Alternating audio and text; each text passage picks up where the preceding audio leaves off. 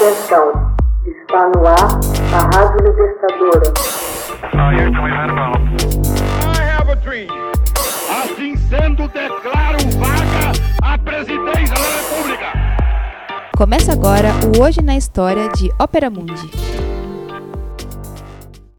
Hoje na história, 16 de março de 1968, tropas dos Estados Unidos cometem o massacre de My Lai.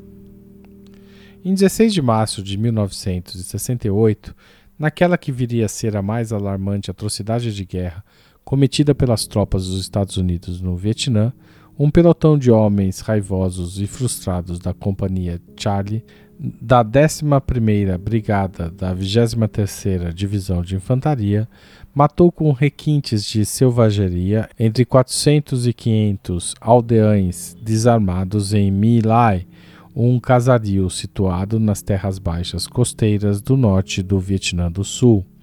Segundo se informou, o massacre só foi interrompido quando um piloto de um helicóptero de observação, Hugh Thompson, aterrizou seu aparelho entre os militares norte-americanos e sul-vietnamitas que fugiam bloqueando e impedindo que os soldados prosseguissem em sua ação contra os civis locais.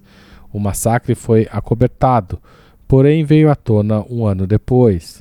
Quando as notícias das atrocidades começaram a surgir, o aturdimento do establishment político americano ficou notório e a cadeia de comando militar ficou paralisada e perplexa diante da reação da opinião pública norte-americana, que se manifestou com indignação.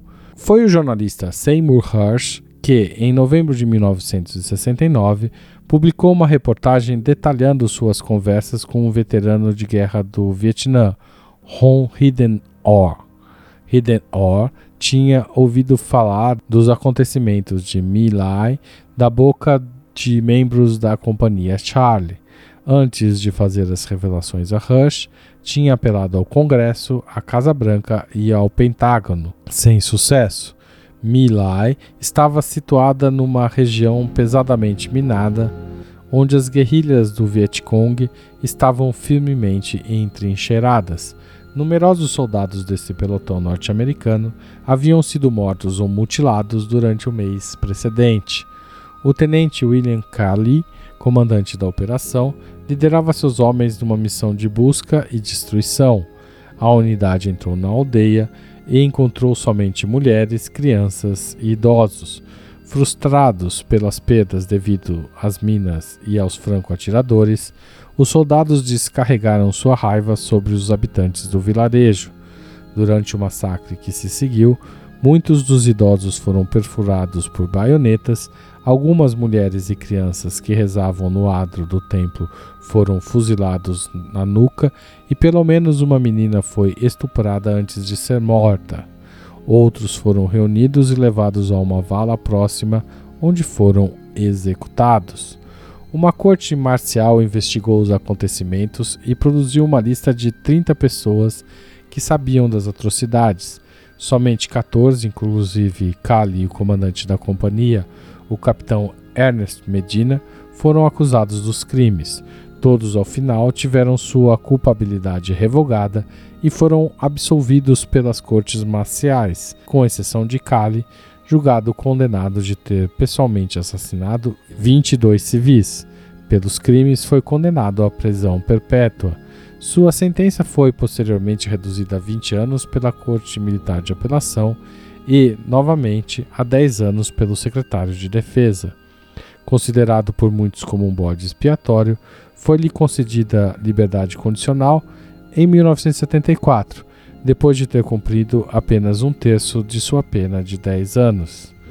Quando os detalhes de Milai chegaram ao conhecimento público, sérias questões afloraram concernentes à conduta dos soldados norte-americanos no Vietnã. Uma comissão militar investigou o massacre e encontrou falhas disseminadas de liderança, disciplina e baixa moral nas tropas combatentes.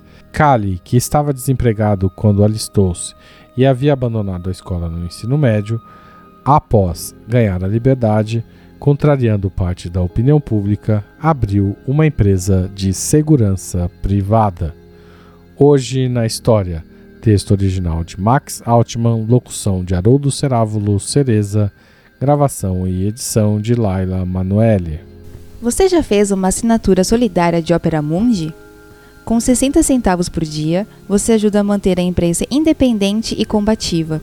Acesse www.operamundi.com.br/apoio.